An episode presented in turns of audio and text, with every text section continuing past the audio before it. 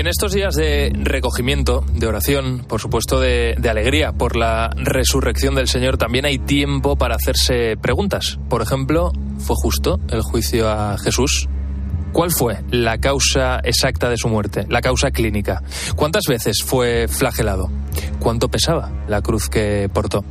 Esto es lo que viene. Yo soy José Ángel Cuadrado y en este programa especial con motivo de la Semana Santa quiero hacerme esta y muchas otras preguntas para explicarte, para contarte todo lo que ocurrió hace dos mil años en Jerusalén.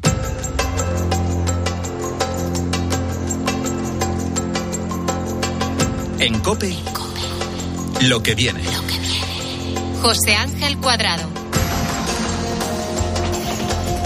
Y en esta apasionante aventura me acompaña Álvaro Saez. Álvaro, ¿qué tal? ¿Cómo estás? Hola, José Ángel, ¿qué tal? Porque son muchos los detalles, los signos, los momentos que vamos a comentar. Escenas importantes y que merecen explicación y contexto como este. Seguro que todos reconocemos esta escena del Evangelio de San Juan. Honorable Pilato, aquí te traemos a este hombre que pervierte a la nación y que prohíbe dar tributo a César diciendo que él mismo es también rey. ¿Esa es la acusación que traéis contra este hombre? Si no fuera malhechor, no te lo habríamos entregado. Si así es, juzgadle vosotros mismos, según vuestra ley. A nosotros no nos está permitido dar muerte a nadie. Nos preguntábamos al principio de este programa si el juicio a Jesús fue justo o no. Claro, para responder a esta pregunta hay que entender la justicia como se entendía en, en aquella época. La realidad social, política y judicial del siglo I es muy distinta a la que tenemos ahora. Así que para ello, lo primero es entender cómo fue ese proceso, cómo fue el juicio y cuáles eran los cargos. ¿Y qué fuentes tenemos para demostrarlo? No cabe duda de que las fuentes principales son los evangelios, especialmente el de San Juan, que es el que más detalles da del proceso. Y quien se ha estudiado todo sobre esto es José María Rivasalva, profesor de Derecho Romano en la Universidad de Sevilla y autor del libro Proceso a Jesús, Derecho, Religión y Política en la muerte de Jesús de Nazaret. José María, ¿qué tal? Bienvenido a lo que viene. Hola, encantado de estar aquí. Gracias por, por, estar aquí con nosotros. Quiero que me responda esta pregunta de manera muy concreta y luego, si le parece, profundizamos. Eh, ¿Fue justo el juicio a Jesús? Bueno, contestación rápida. Desde el punto de vista, digamos, sustancial, evidentemente parece que no. Pero desde el punto de vista de la tramitación procesal, en atención a cómo era el derecho procesal de la época, tanto el judío como el romano, creo que sí. Claro, profesor, porque para entender primero si fue justo o no, lo que habría que analizar es por qué le condenan a muerte para averiguar si cometió esos delitos o no. ¿Cuáles fueron los cargos que se le imputaban? Bueno, la, la, ante el Sanedrín el, el, delito, digamos, básico sobre el que se concentró la acusación era la blasfemia, ¿no? entendida en el sentido en que se entendía en el derecho israelita de la época, un, en sentido amplio, cualquier falta de respeto respecto a Dios o respecto a la autoridad que ejerce su poder en, en representación de Dios, eso es blasfemia. Y en, la, en, la, en el aspecto del proceso romano hay un delito muy parecido, aunque parezca uh -huh. aparentemente que no, que es la alta traición o, o la lesa majestad, que supone también cualquier eh, falta de, de consideración respecto a la posición del emperador emperador que era también autoridad religiosa, que es algo que se suele olvidar. Entonces, esos dos delitos, repito que aunque aparentemente parecen muy distintos, en la mentalidad de la época tenían bastante conexión entre ellos. Mm. Escuchábamos al principio ese momento del Evangelio de San Juan en el que los sumos sacerdotes llevaron a Jesús ante Poncio Pilatos porque ellos no tenían potestad para dar muerte a nadie. Esa escena continúa así. Yo no hallo en este hombre ningún delito. Vosotros tenéis la costumbre de que os suelte un criminal en la Pascua. ¿Queréis, pues, que os suelte al rey de los judíos o a Barrabás? ¡Suelta Barrabás! Liberan a Barrabás y Pilatos manda azotar a Jesús. Aquí parece que Pilatos no estaba muy convencido de todo esto, ¿no, profesor? Mm, claro, mm, no estaba muy convencido y de hecho mm, lo que yo suelo comentar cuando se plantea esta cuestión es que la, la información que tenemos es, por decirlo de alguna manera, excesivamente buena, ¿no? Porque es la información que suministra el Evangelio de San Juan, ¿no? Y que mm, da cuenta un poco del proceso psicológico de un juez eh, situado en la, en la posición de tomar una decisión. Efectivamente, no estaba nada mm, convencido, mm, para nada. De hecho, intentó algún que otro movimiento para ponerlo en libertad, como esto precisamente de Barrabás. Pero lo que sí es cierto es que tenía competencias para absolver, tenía competencias para condenar, y Jesús se confesó como rey de los judíos.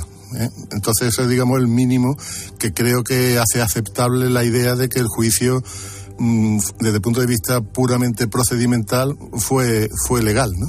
Para los que saben de derecho, seguro que les es familiar un término, latinajo, el principio de non bis in idem, eh, que a día de hoy también se aplica y que tiene su origen en el derecho romano. Básicamente consiste en garantizar que el reo, que el preso, no se le vaya a castigar dos veces por un mismo delito. Pero en este caso, en el de Jesús, si lo mandaron a azotar, ¿por qué luego le condenan a muerte?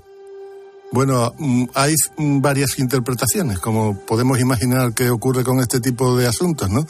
Eh, digamos, el principio general es el siguiente: la, pena de flagelación, no en este caso, sino en muchos otros casos que conocemos, porque estamos hablando de una mm, entidad territorial muy amplia que era el Imperio Romano, ¿no? En todas sus facetas, digamos, de derecho provincial. Era, digamos, una regla general del derecho penal que la, la, flagelación fuera, digamos, una pena accesoria de la, de la ejecución. Entonces, en este caso, no, en principio no hay ningún tipo de problema histórico ni jurídico de que se planteara la flagelación como la antesala de la crucifixión. Lo conocemos por muchos casos, ¿no? No solamente por este. Cabe la duda en el proceso de Jesús, precisamente por estas dudas, por estas eh, incertezas que tenía eh, Poncio Pilato de que quisiera mm, liquidar el asunto con una pena de flagelación independiente, ¿no? Y entonces eso queda ahí un poco los evangelios y por eso los mm, intérpretes pues se dividen un poco a la hora de valorar todo esto. Pero lo que está claro es que el principio general es claro, ¿no? El principio general es que mm, normalmente la pena te llevaban a la cruz y primero te flagelaban. ¿eh? Era, digamos, un poco el colmo de la, de la crueldad desde el punto de vista de la aplicación de la pena capital, ¿no? Mm. Hablemos de la condena a muerte. Mirad, le han azotado y golpeado. Yo no hallo delito en él. Si le liberas, no eres amigo de César todo el que se hace rey, a César se opone. Y no tenemos más rey que César. Crucificadle, si así lo queréis. Yo lavo mis manos, porque libre soy de la sangre de este inocente. José María, profesor de Derecho Romano que, se ha estudiado todo sobre el proceso a Jesús, este que estamos contando al inicio de este programa. ¿Quién, quién condenó entonces a Jesús? Bueno, si partimos de la idea de que fueron dos procesos independientes, cada uno con su sentencia, pues tenemos dos sentencias de condena. Una cosa un poco anómala, digamos, en condiciones normales, para, para nuestra forma de ver las cosas, pero no tan anómalo si consideramos la situación política de la Judea de los años 30 del siglo I, ¿no? Donde había una autoridad judicial, digamos, eh, ordinaria, que era la autoridad judía, con una especie de tribunal supremo que era el, Sanedrín, que funcionaba como el típico Senado de la época, ya fuera el Senado de Roma, de cualquier otra ciudad importante, pero como se trataba de una pena de muerte o de una pena capital, Roma se reservaba mm, ese, ese, tipo de pena. y también suele decirse que los romanos no funcionaban, digamos, dando una especie de visto bueno a lo que decía la autoridad local, ¿no? Sino que ellos estaban muy eh, conscientes de su, de su situación de mm, predominio y tal, ¿no? La pena de crucifixión, ¿cómo de habitual era en aquella época? ¿Se trató a Jesús como a otros reos o no? Desgraciadamente, por los datos que tenemos, y miramos, digamos, todas las fuentes disponibles, incluso alguna que otra fuente arqueológica, eh, también de la propia zona de, de Judea, la pena de crucifixión era muy habitual. No era una pena, ni siquiera era una pena eh, propiamente romana, sino que Roma se dice que la importó de, de, otros, de otros derechos orientales y tal, ¿no? Pero cuando se trataba de reprimir eh, rebeliones, por ejemplo, de esclavos, eh, en todo caso de, de personas que no tuvieran la ciudadanía romana, en aspectos a lo mejor que están lindando entre la política y el derecho, eh, pues mm, los casos de crucifixión que tenemos documentados son muy abundantes, ¿no? Y además con distintos tipos de crucifixión. Muchas veces se pregunta, bueno, exactamente cómo fue en el caso de, de Jesús de Nazaret, podemos apelar, digamos, a otro tipo de argumentos que no son estrictamente jurídicos, aunque me parece que son absolutamente aceptables, como por ejemplo los que derivan del estudio de la sábana santa, ¿no? Mm, eh, sobre la sábana santa, por cierto, vamos a hablar también, por supuesto, en, este programa en unos minutos. Profesor, muchas gracias por aclararnos muchas de las dudas que nos surgen de ese proceso judicial al que fue sometido Jesús. Una última duda para terminar. ¿Qué grado de importancia tuvo la opinión pública, la presión mediática pública en, en la condena, en esta condena? Es evidente que Poncio Pilato sufrió esa presión. Y de hecho, aunque no se suele contar mucho, mm, las fuentes disponibles nos permiten, digamos, sostener con cierto fundamento que mm, al final, junto con otros asuntos parecidos, le costó el cargo, ¿no? Mm. Profesor José María Rivasalva, qué interesante escucharle. Muchísimas gracias por estar aquí con nosotros en este especial de lo que viene en Semana Santa. Pues muchas gracias. Queda claro, por tanto, que una de esas claves de la condena a Jesús eh, estuvo en las presiones que recibió Pilatos por parte del, del, poder judío, de los ciudadanos de Jerusalén. Así que aquí va otra cuestión. ¿Cómo pudo cambiar tanto la opinión pública en tan poco tiempo? En COPE, lo que viene. Y es que la verdad que el cambio fue bastante drástico. Tú me has salvado.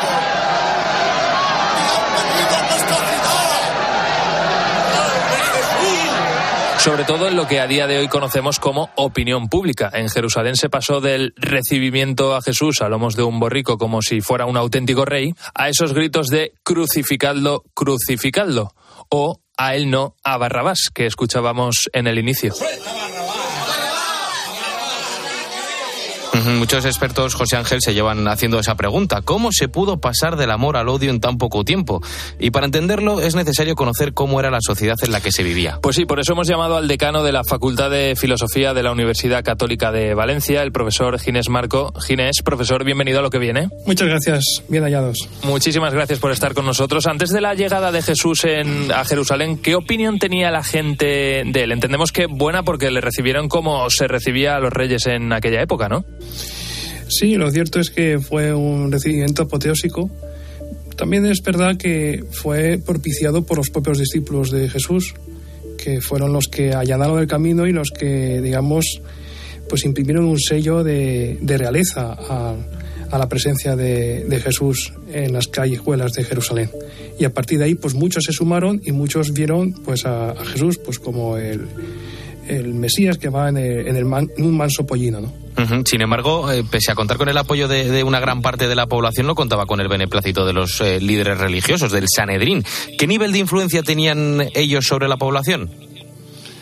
Pues tenían una grandísima influencia, como lo prueban tantos pasajes evangélicos en los que, digamos que los fariseos rebaten a Jesús, ponen en cuestión que pueda ser Dios y que pueda ser pues quien dicen que es, pues el hijo de Dios, el hijo del hombre, cuando no cuida pues detalles sustantivos para ellos como es la vivencia del sábado, del sabbat. Y en ese sentido, pues sí que es verdad que tenía mucha influencia porque digamos que se entrometían en todas las esferas de la vida personal de cada uno de los ciudadanos que componía pues esa, esa masa informe en ocasiones y, esa masa pues más o menos desarticulada que no tenía muy claro muchas veces hacia dónde ir pero que el, los magnates, los líderes religiosos, sí que sabían llevarles a su terreno.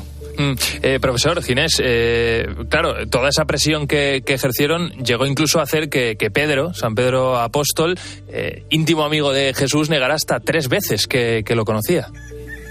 Así es, era una presión asfixiante, una presión también en clave de desprecio, en clave insultante, y es una presión que nos resulta demasiado familiar en nuestro tiempo como para que quede en un hito aislado, reflejado en los evangelios. En el siglo XX, Elizabeth Noel Newman, socióloga y politóloga alemana, acuñó el término espiral del silencio para ese fenómeno que se produce en la sociedad en la que eh, los individuos, los ciudadanos, eh, adaptan su comportamiento a las actitudes que predominan en esa época sobre lo que es aceptable o no, o sea, sobre lo que es políticamente correcto o no. ¿Se pudo dar, tú crees, un fenómeno parecido aquí? ¿Jesús era considerado políticamente incorrecto? Pues para algunos eh, Jesús era considerado incluso como un revolucionario, un revolucionario político, un revolucionario, eh, digamos, apocalíptico. De todo ha, habido y tanto es así que los romanos también tomaron parte en el asunto porque podían ver eh, desfigurado su reino, su reino humano, demasiado humano. Eh, ya una última, una última cuestión. ¿Cómo influyó su pasión, su muerte y su resurrección en el Jerusalén de aquella época? Sobre todo porque una vez muerto, los apóstoles, por esa presión de la que hablábamos, se quedaron escondidos hasta la resurrección. Se quedaron escondidos, estaban temblando y curiosamente fueron las mujeres o en este caso más bien María Magdalena, la que, la que se adelantó. Y por tanto, ahora que tanto se habla del papel de la mujer, pues en el Evangelio el, papel de la mujer ha sido absolutamente relevante porque hay mujeres muy señeras en el Evangelio que tienen un protagonismo indudable, absolutamente ajeno a la mentalidad de la época. Por tanto, es muy de tener en cuenta el, protagonismo femenino, el, el notable protagonismo femenino.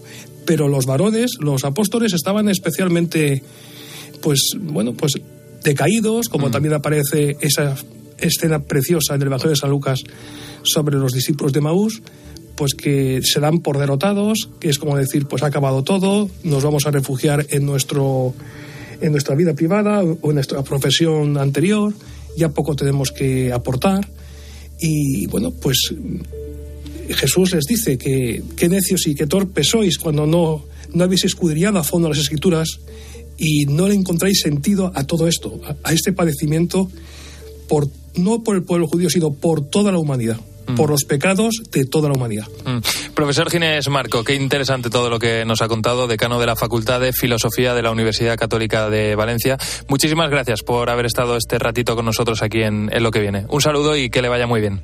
Muchas gracias, encantado de estar con todos. En COPE. Lo que viene. José Ángel Cuadrado.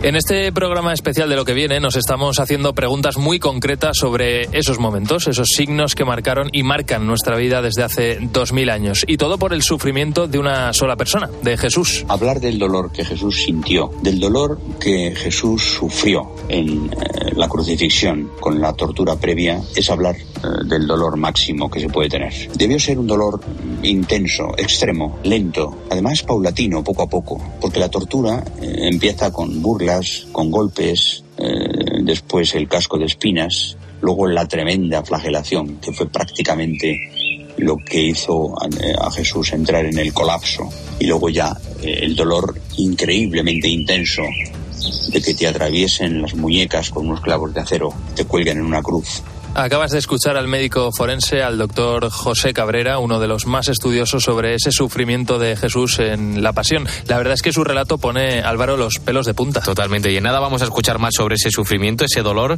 Eh, vamos también a descubrir cuál fue la causa concreta de la muerte de Jesús, pero antes eh, nos vamos a detener en alguno de esos elementos que el doctor José Cabrera comentaba. Por ejemplo, ese casco de espinas. Eso es, casco. Quédate con eso, porque aunque en el Evangelio se hable de corona de espinas, la realidad es que se trataba de un casco, una especie de gorro, ¿no? Pues sí, efectivamente. Eh, por, lo que sabemos con relación a la sábana santa de Turín, se ve que tiene heridas no solamente en la frente y en la nuca, sino parece que se distribuyen también hacia arriba, es decir, que cubren prácticamente todo el cuero cabelludo. Y eso indicaría, pues, que es una era una, una, una especie de casco, sí. Mm. Él tiene todos los detalles sobre esto y sobre muchas otras cosas que vamos a comentar ahora. Se llama Jorge Manuel Rodríguez, ya le he presentado. Es presidente del Centro Español de Sindonología. Bienvenido a este programa especial de lo que viene en Semana Santa. Pues encantado de estar aquí. Antes, José Manuel, eh, muchos se están preguntando qué es eso de la sindonología. Eh, es la ciencia, básicamente, ¿no?, que estudia la síndone. Y la síndone es la denominación más extendida en el mundo para ese lienzo que envolvió a Jesús en el sepulcro, la conocida como sábana santa. Porque ahí, Jorge, es donde reside la información de muchas de las cosas eh, que conocemos sobre esa primera Semana Santa, ¿no? Efectivamente, sí. Los evangelistas, cuando dicen que Jesús fue envuelto en una sábana, en realidad la palabra que utilizan es síndone. Y síndone no solamente es una sábana, sino una sábana de lino, que eso no se suele traducir. De hecho, cuando se dice que José de Matea compró una sábana de lino limpia, pues ese ya se ve que es una traducción nefasta porque no hay ningún sitio donde vendan sábanas sucias. Entonces está clarísimo que lo que dice cuando dice síndone catará se refiere a una sábana de lino puro. Eso es lo que habría que traducir. Mm. Jorge, ¿qué tipo de proceso de verificación ha sufrido esa sábana santa para confirmar que se trata evidentemente efectivamente del lienzo que cubrió a Jesús cuando murió? Bueno, hay un montón de cosas que se pueden saber sobre la sábana santa, ¿no? O sea, empezando porque es un tejido que es un tejido muy especial, porque era con el mismo con el que se hacía el traje del sumo sacerdote de Jerusalén cuando entraba la tarde del, del Yom Kippur, ¿verdad?, al Santa Santorum. Es decir, es un tipo de tejido muy caro. Entonces, esto es una cosa que llama mucho la atención, porque eh, está claro que la sábana santa es un objeto único en el mundo porque tiene una huella sobre la tela, que eso no sé por qué la gente piensa que te colocas una tela sobre la cara y te queda la cara en la tela. Eso no ha ocurrido nunca en la vida, en ningún sitio, ¿no? Y entonces, cuando tienes la huella completa de un hombre por delante y por detrás impresa, y se ha investigado en los años 70 con todas las técnicas más evolucionadas en aquel momento y por pues 33 científicos, nueve de los cuales eran de el laboratorio de Los Álamos, que es un laboratorio de ciencias de referencia de Estados Unidos, que es donde se inventó la bomba atómica, es decir, no eran aficionados. Cuando se trata el tema de la Sábana Santa, y, la gente desconoce que esto es un tema que está estudiado por la ciencia de verdad, pues se suele hablar de opiniones, ¿no? Entonces a mí me parece que esto es una tela pintada, pues yo pienso que no sé qué. Oiga, vamos a ver que hay un montón de publicaciones científicas sobre esto y lo que dicen es que no hay medio de originar una huella como la que hay en la sábana junto a esa sábana santa, está junto a esa síndone de Turín, también en nuestro país se encuentra eh, otra de las reliquias de la Iglesia Católica más importantes del mundo, concretamente en Oviedo. Estamos hablando del Santo Sudario de Oviedo, que se encuentra en la Cámara Santa de la Catedral de San Salvador. Se trata de un pañuelo de lino con varias manchas de forma rectangular, mide un poquito menos de un metro de largo y unos 50 centímetros de ancho, y también eh, cubrió por completo la cara de Jesús, ¿no? Bueno, pues, efectivamente, de, eso tengo una experiencia directa porque yo he participado durante más de 30 años en el equipo de investigación. Lo que pasa es que hemos incorporado a nuestro equipo pues gente de distintos países y de distintas especialidades, ¿no? Entonces, la verdad es que se formó un equipo pues muy solvente que hizo un estudio muy serio. Y el sudario, eh, después de muchos años de, investigación, se ha llegado a la conclusión de que eh, colocado como tiene que colocarse, que eso también costó bastante encontrar cómo estaba colocado, cuando se determina por parte de los forenses dónde están los orificios nasales, dónde están los labios, etcétera, entonces se puede reconstruir la colocación. Y una vez colocado el sudario sobre una, una imagen. Entonces esto lo hizo el doctor Miñarro, que hizo un estudio fantástico y consiguió el cadáver, es decir, hizo una reproducción de la, de la cabeza y del cuerpo completo del hombre de la sábana santa. Y sobre ese, colocado el sudario como tiene que estar, resulta que coinciden todas las heridas de la cabeza por delante y por detrás tanto en la sábana como en el sudario, es decir, están todas las mismas heridas, lo cual indica que solo puede ser una única persona y esa única persona solo podría ser Jesús de Nazaret, ni carbono 14 ni nada, o sea, siempre no sé, pero ¿y el carbono 14 de la sábana santa? Pues mira, el carbono 14 ahora mismo no se lo toma en serio nadie. Bueno, otro de los temas eh, que recomiendo a todo el mundo, bueno, de los sitios eh, que recomiendo a todo el mundo que revises YouTube, eh, Jorge Manuel, porque ahí tú tienes presencia, cuentas cosas muy interesantes. Ahí, por ejemplo, se puede, se puede encontrar uno o varios vídeos hablando de ese casco de, de del que hablábamos. La sabana santa, por ejemplo, eh, nos ha dado información sobre el tipo de espinas del que estaba formado, ¿verdad? Bueno, parece que todo apunta a que las espinas son Sisyphus spina Christi, que no por casualidad se llama spina Christi, ¿no? Parece ser que es el tipo de espinos que existen con profusión en torno a, a Jerusalén y hay que tener en cuenta que lo que utilizaban los soldados para calentarse eran arbustos porque no hay tanta, tantos árboles en Jerusalén y entonces pues eh, entre esos arbustos típicamente eh, se puede encontrar fácilmente pues estos espinos. O sea que si hubieran tenido que ir a buscar los espinos adrede, pues probablemente no lo hubieran hecho, ¿no? Porque los soldados como los alumnos de la facultad aplican la ley del mínimo esfuerzo, ¿no? Pero como ya que lo tenían ahí, como Jesús se había proclamado rey, porque lo hace. El momento en que entra en Jerusalén siguiendo el protocolo eh, con el que entró el rey David, pues intentan burlarse de, de eso y entonces le ponen una, un casco de espinas. Mm, qué interesante todo esto, Jorge Manuel, que, que, nos está contando todo lo que conocemos gracias a ese estudio de la sábana santa, ese lienzo que cubrió a Jesús en el sepulcro. Por cierto, Jorge Manuel, que usted es caballero comendador del Santo Sepulcro, un lugar muy importante en toda esta historia, de los más importantes, ahí resucitó Jesús de entre los muertos. Si le parece, Jorge, nada, en unos minutos seguimos hablando de eso, porque antes quiero seguir profundizando en la sábana santa y en otros detalles que nos ha aportado este lienzo. Por ejemplo, cuánto sufrió Jesús. En Cope, lo que viene. Lo que viene. José Ángel Cuadrado.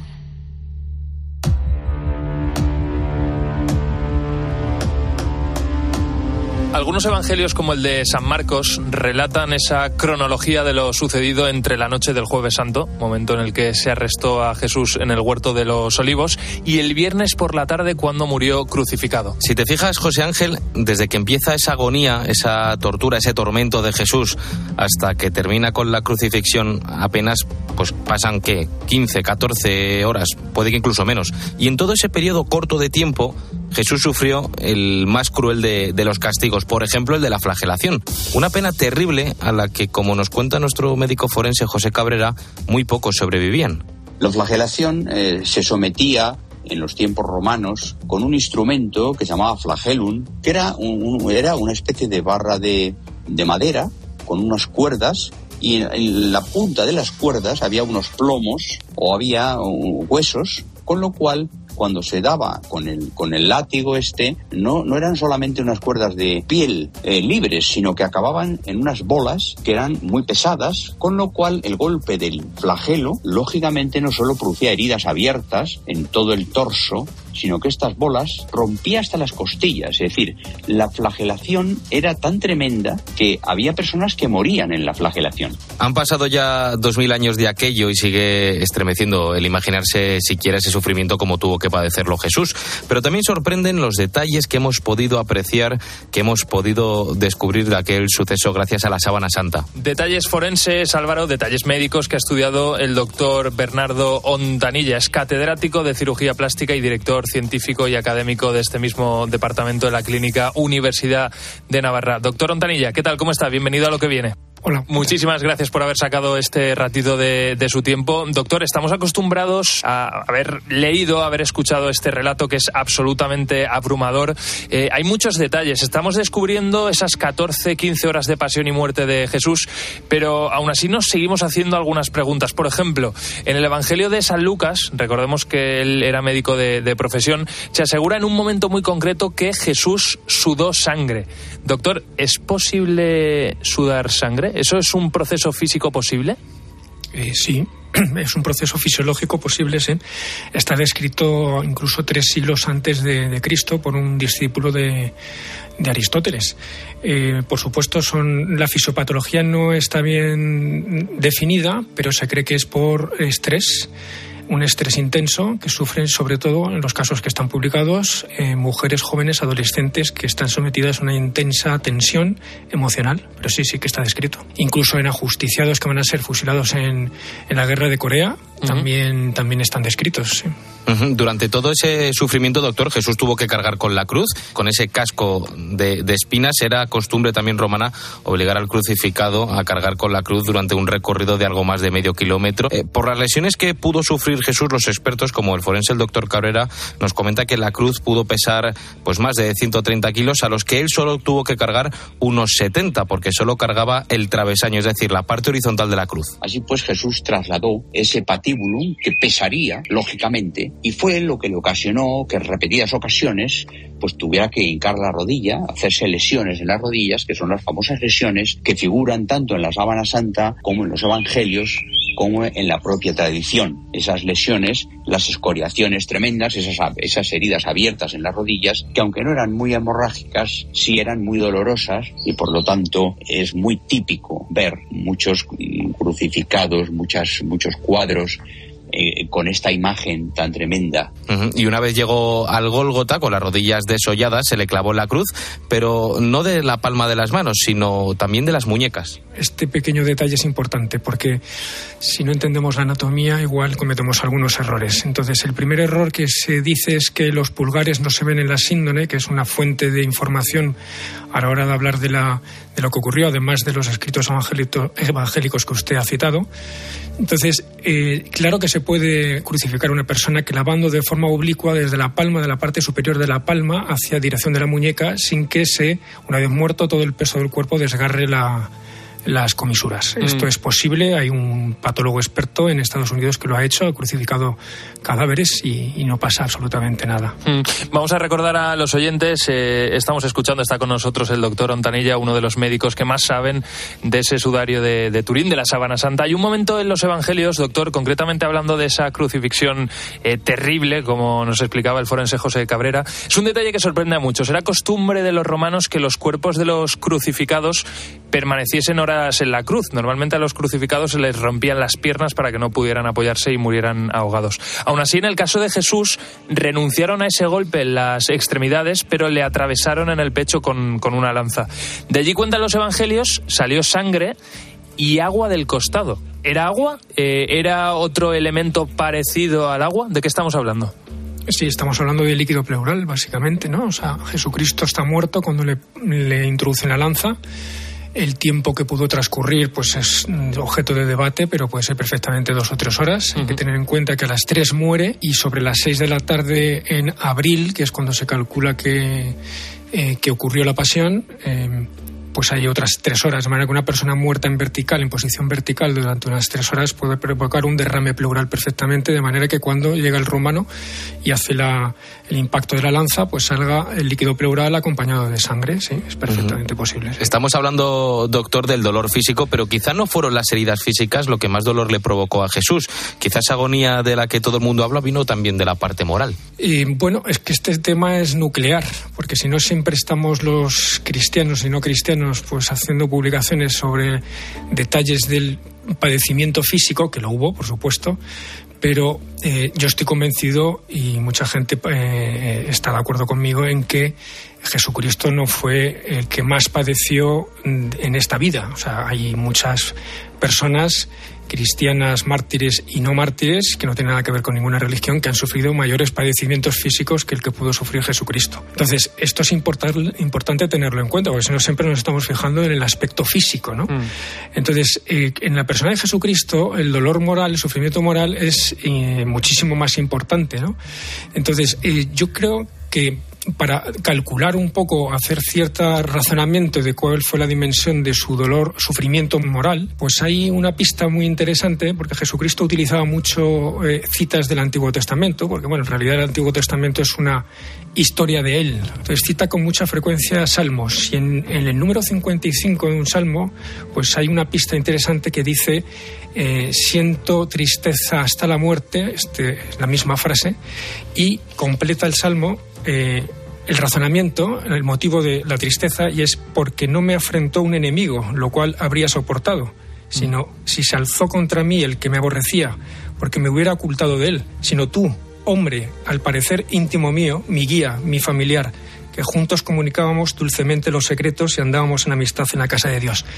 Entonces él sufre porque el hombre se está haciendo daño a sí mismo mm. y además sufre porque su padre pues está siendo rechazado después de todo lo que ha dado en el orden natural y en el orden de la gracia y de la redención, está siendo absolutamente rechazado por su pueblo, que ha tenido una relación familiar con él. O sea, un pueblo judío, y no solo ya los judíos, sino sus próximos. Recordemos que uno de ellos pues le acaba de traicionar y otro en breve le va, le va, no, le va a conocer. Entonces ese despojo de sus allegados, de sus familiares, es lo que le hace sufrir. Mm. Entonces yo creo que hay, que hay que ver el sufrimiento de Cristo como un sufrimiento moral de rechazo y porque nosotros nos estamos haciendo daño al rechazarle a él y a su padre. Mm, qué buena reflexión. Y después de haber escuchado esto, volver otra vez a una cuestión física casi que, que, te queda un poco extraño, ¿no? Pero de todas formas, doctor, eh, claro, en cualquier parte de función siempre hay un motivo, ¿no? De, de la muerte de, un, de, una persona. En el caso de, de Jesús, ¿de qué estamos hablando?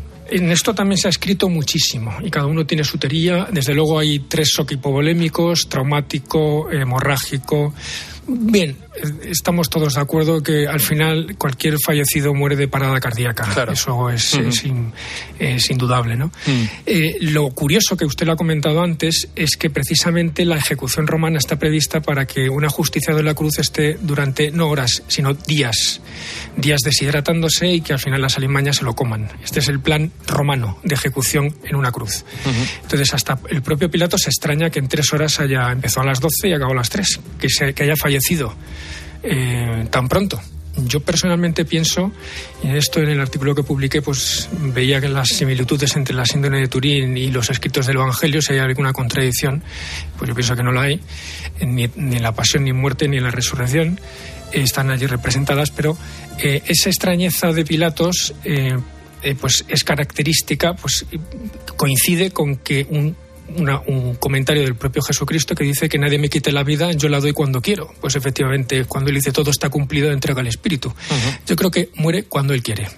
Y a lo largo de este programa, doctor, hemos hablado de, esos momentos concretos de la pasión del Señor, hemos hablado del dolor, pero no podemos quedarnos ahí porque eh, en este programa estamos hablando de la pasión, de la muerte, pero también de la resurrección. De, de lo que estamos viviendo estos días, esto es quizá lo más importante.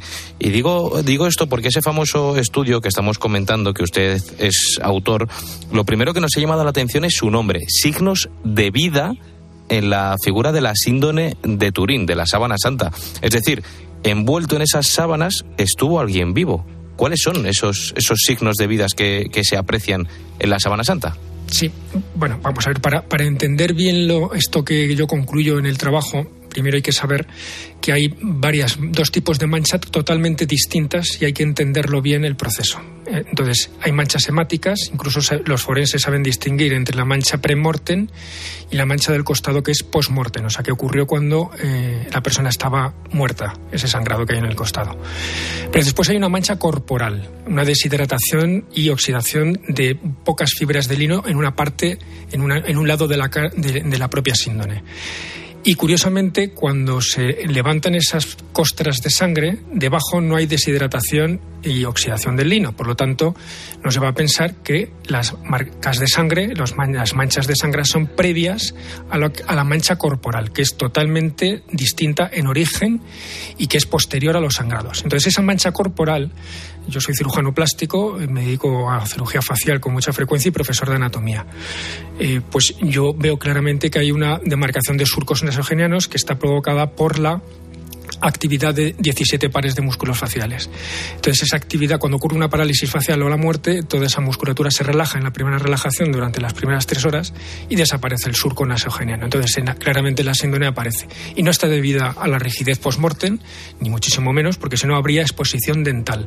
Tanto los elevadores como los depresores del labio, pues harían que hubiera una exposición de dientes y no existe la síndrome. la persona de la síndrome tiene los labios cerrados y ah, claramente aparece con surco, incluso doble surco. Por lo tanto, hay un tono basal en reposo que no es emulable, que no puede ser emulado por un cadáver y que está indicando que la mancha somática, que es posterior a los dos sangrados, pues ha provocado esa, esa imagen corporal y por lo tanto eh, yo concluyo que no es incompatible lo que se ve en la síndrome en cuanto a la pasión muerte y resurrección de Jesucristo con lo descrito en los evangelios, que mm. también está descrito en la pasión, muerte y resurrección. El problema de, lo que acabo de decir es que la ciencia no tiene experiencia de que un muerto resucite y nunca lo va a aceptar. Bueno, pero esto es lo más cercano, de todas formas, doctor. Esto que acaba de explicar, o sea, más cercano que esto no hay nada. Sí, o sea, yo veo que hay una persona que está haciendo un gesto de levantamiento y además cubriéndose los genitales. Después lo que ocurre lo desconozco.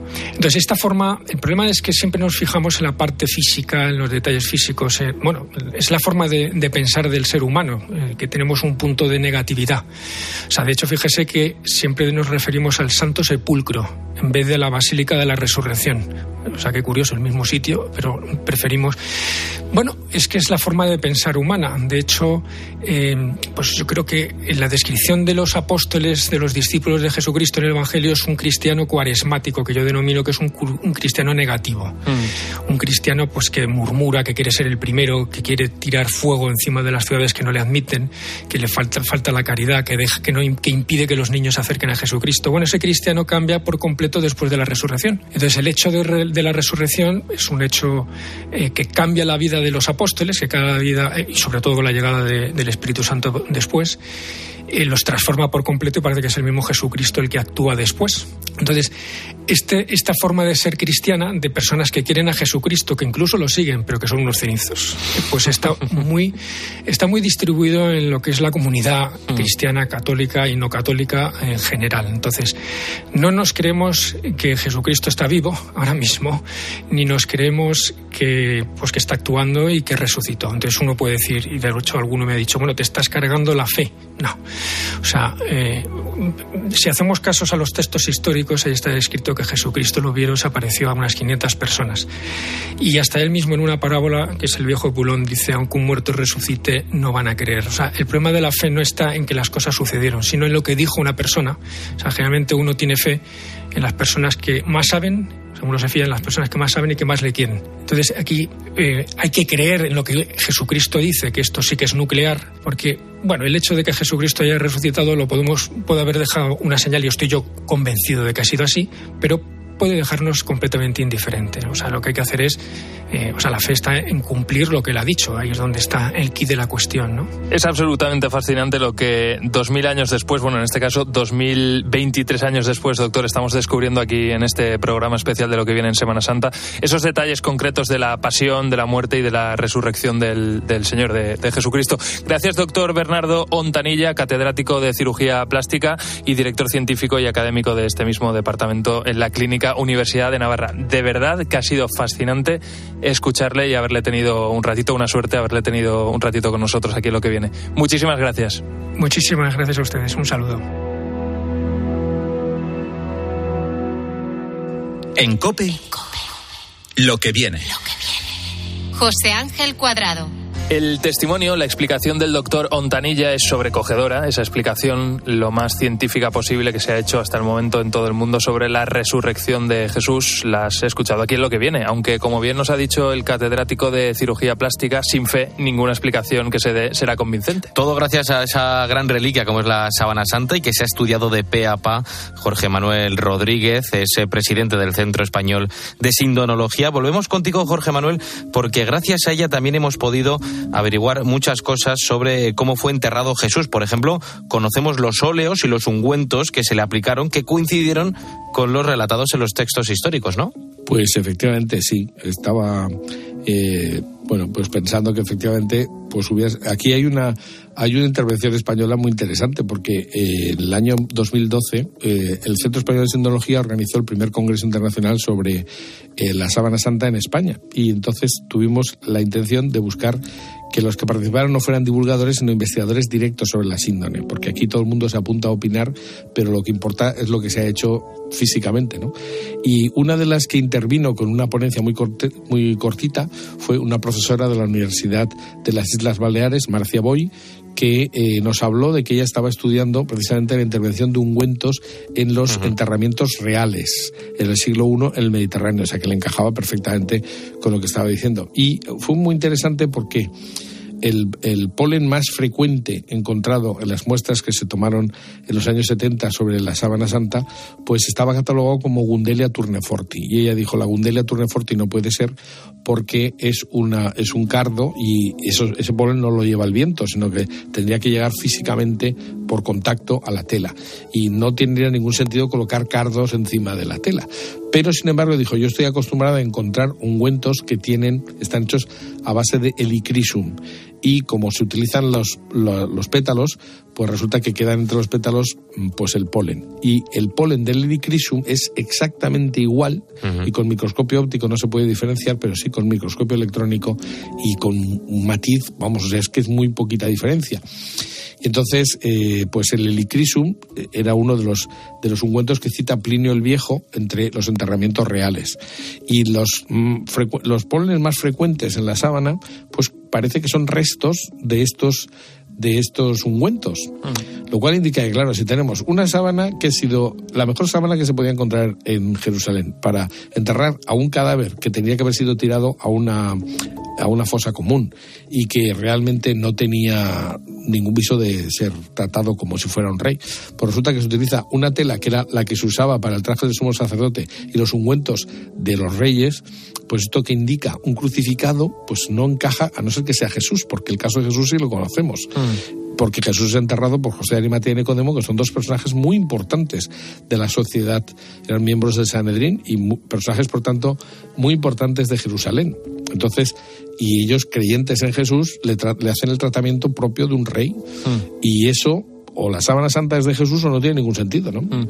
Eh, Jorge Manuel, recordamos eh, que usted es caballero comendador del Santo Sepulcro. Eh, ¿Cómo fue ese lugar en el que se enterró a Jesús, hablando arqueológicamente hablando? Pues un lugar que ha sido fruto de construcciones, reconstrucciones, destrucciones, en fin, de todo, ¿no? muy próximo, como dice San Juan, en el lugar en que le crucificaron había un huerto y en el huerto un sepulcro nuevo en el que no había sido enterrado nadie todavía. Y efectivamente, es decir, eh, eh, a muy pocos metros de la cruz, del lugar de la cruz, que el Calvario está perfectamente identificado arqueológicamente y está donde la tradición había dicho siempre, en la Basílica Santo Sepulcro, pero a muy pocos metros, pues había una, una oquedad que se podía utilizar como una tumba porque hay que tener en cuenta que toda esa zona era una cantera, como se ha demostrado también arqueológicamente al levantar el suelo de la Basílica de Santo Sepulcro, ahí todavía están marcados algunos bloques que no se retiraron. Toda esa zona que era una cantera se utiliza con una piedra fácil de tallar, pues se permitía hacer algunos sepulcros y eso es propio porque estaba inicialmente fuera de la muralla de Jerusalén. Y efectivamente como todos los sepulcros tenía dos, dos eh, salas, una primera donde se preparaba el cadáver y una segunda donde se dejaba el cuerpo.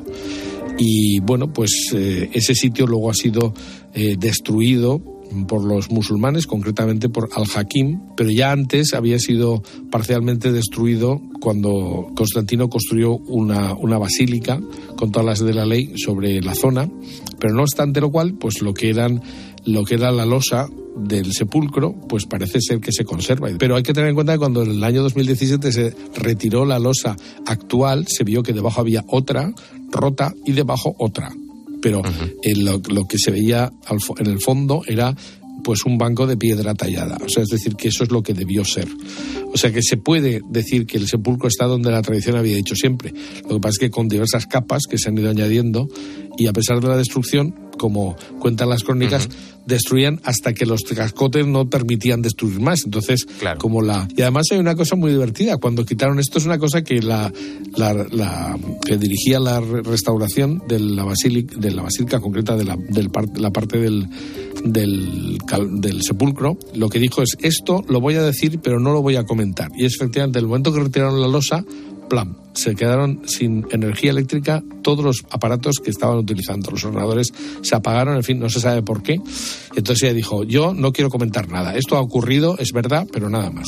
Entonces, ¿qué es lo que pasa ahí en el sepulcro? ¿Hay algún tipo de energía que ha quedado subyacente? Pues no tenemos ni la más remota idea. Pero... Lo que sí que se sabe es que hace dos mil años allí se enterró a Jesús, se cerró, se custodió y cuando se abrió no estaba. Efectivamente, pero eso no hace falta irse muy lejos. O sea, la propia Semana Santa nos da información de que el cadáver ha salido de una forma, dijéramos, rara. Es decir, ha salido sin romper los coágulos de sangre, sin tener en cuenta que la tela estaría pegada al cadáver. Bueno, pues sale sin romper los coágulos de sangre, sale de una forma insospechada y claro, si tuviéramos imágenes podríamos decir que hay algunas cosas que no encajan en absoluto, mm. pero no encajan porque no porque las sábanas sean falsas, sino porque no sabemos, no podemos explicar por qué una imagen actúa por ejemplo, dejando manchas de sangre por contacto, pero luego la huella del cuerpo no está hecha por contacto porque no tiene ningún tipo de deformaciones. Y sin embargo, debajo donde hay sangre no se ve la huella porque eh, parece que primero ha llegado la sangre eh, del cadáver a la, a la tela y después se ha formado la imagen.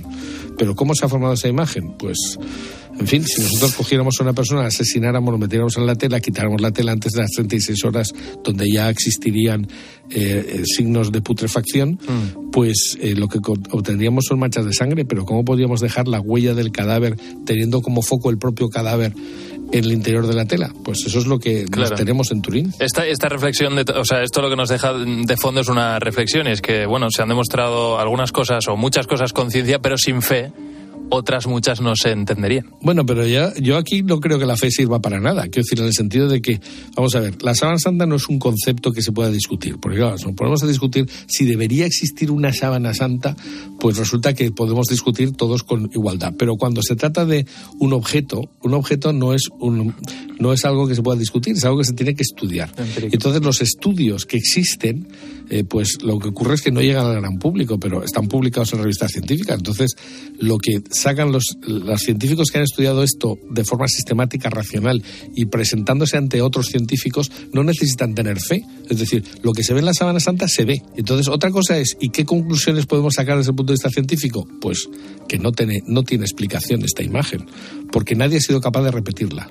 De hecho, hay un hay un interesante, hay un productor de, cine o de, televisión que es eh, inglés que ha presentado una propuesta que no ha tenido mucho éxito porque nadie ha sido capaz de contestarla, que se ha dicho yo estoy dispuesto a otorgar un premio de un millón de euros a aquella persona que sea capaz de reproducir una imagen con las mismas características físico-químicas que la imagen de la sábana santa pues nadie se ha presentado. Claro. Y es un, millón de euros es interesante, claro. Es que hablar es gratis, o sea, no, esto es una pintura de la Edad Media, sí, claro, pero sin pintura, ¿no? ¿Y cómo puedes hacer esto? Ah, pues no, muy fácil, muy fácil, hazlo. Eso es, eso es el método científico. Claro. Y si el método científico te dice que esto no lo puedes reproducir, no importa que tengas feo que no lo tengas. ¿eh? Es decir, eso es un dato objetivo. Objetivo. Jorge Manuel Rodríguez, muchísimas gracias por su tiempo y por sus aportaciones aquí en lo que viene. Bueno, hacemos lo que podemos. un abrazo. Adiós. En Cope, lo que viene. Lo que viene. José Ángel Cuadrado. En momentos de recogimiento, de oración y de incertidumbre, de búsqueda de respuestas, no hay nada como hacerse preguntas. Y en este programa especial de lo que viene en Semana Santa lo hemos hecho.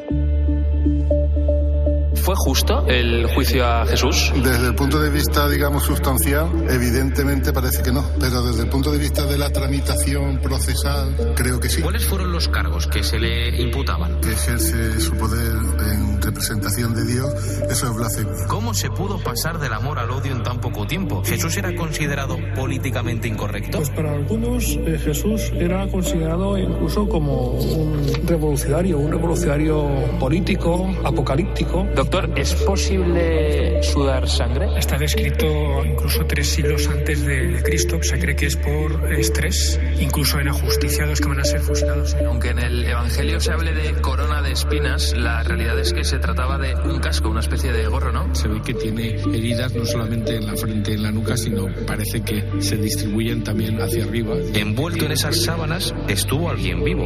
Yo veo claramente que hay una demarcación de surcos nasogenianos que está provocada por la actividad de 17 pares de músculos faciales.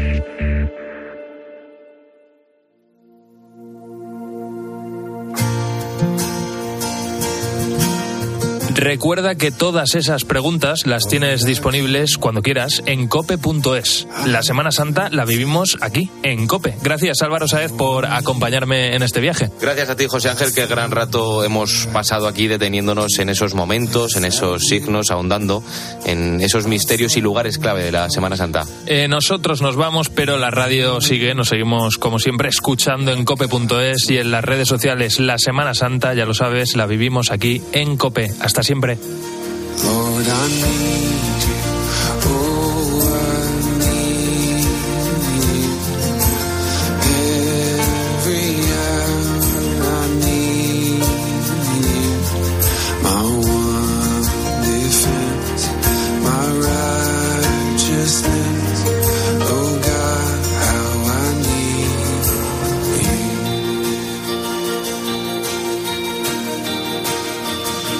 Your sin runs deep, your grace is more.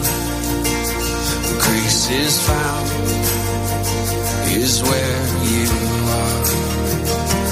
Where you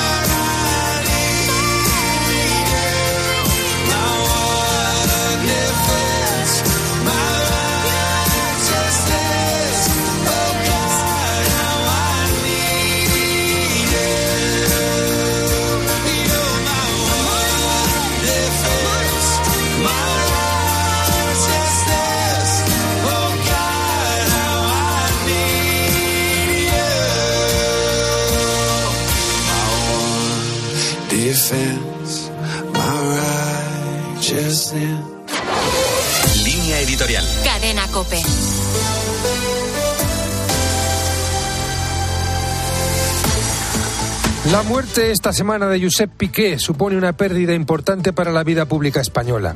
Permanece como un punto de referencia de lo que más necesitamos en este momento. Piqué era una de las pocas personas en España que tenía una visión estratégica de la posición de nuestro país en el mundo. Insistía una y otra vez en subrayar que no podíamos comprender este siglo XXI sin girar el mapa del planeta poniendo en el centro la zona de Asia-Pacífico. De hecho, fue de los primeros que hace muchos años subrayó el cambio de ciclo y el nacimiento de una China que volvía a ser expansiva. El exministro era un liberal ilustrado en el profundo de la palabra. Afirmaba que aunque Europa hubiese perdido protagonismo, los valores que habían construido la democracia occidental tenían ya un peso internacional. Quizás su posición en este punto era ingenua, pero reflejaba la intuición de que no puede haber un orden internacional y nacional justo si no hay un ideal que sirva de referente. Quienes le conocieron de cerca supieron de su apertura para dialogar con todo el mundo, con independencia de su posición ideológica y de su relevancia social. A Piqué le interesaba comprender, encarnaba valores que son hoy más necesarios que nunca.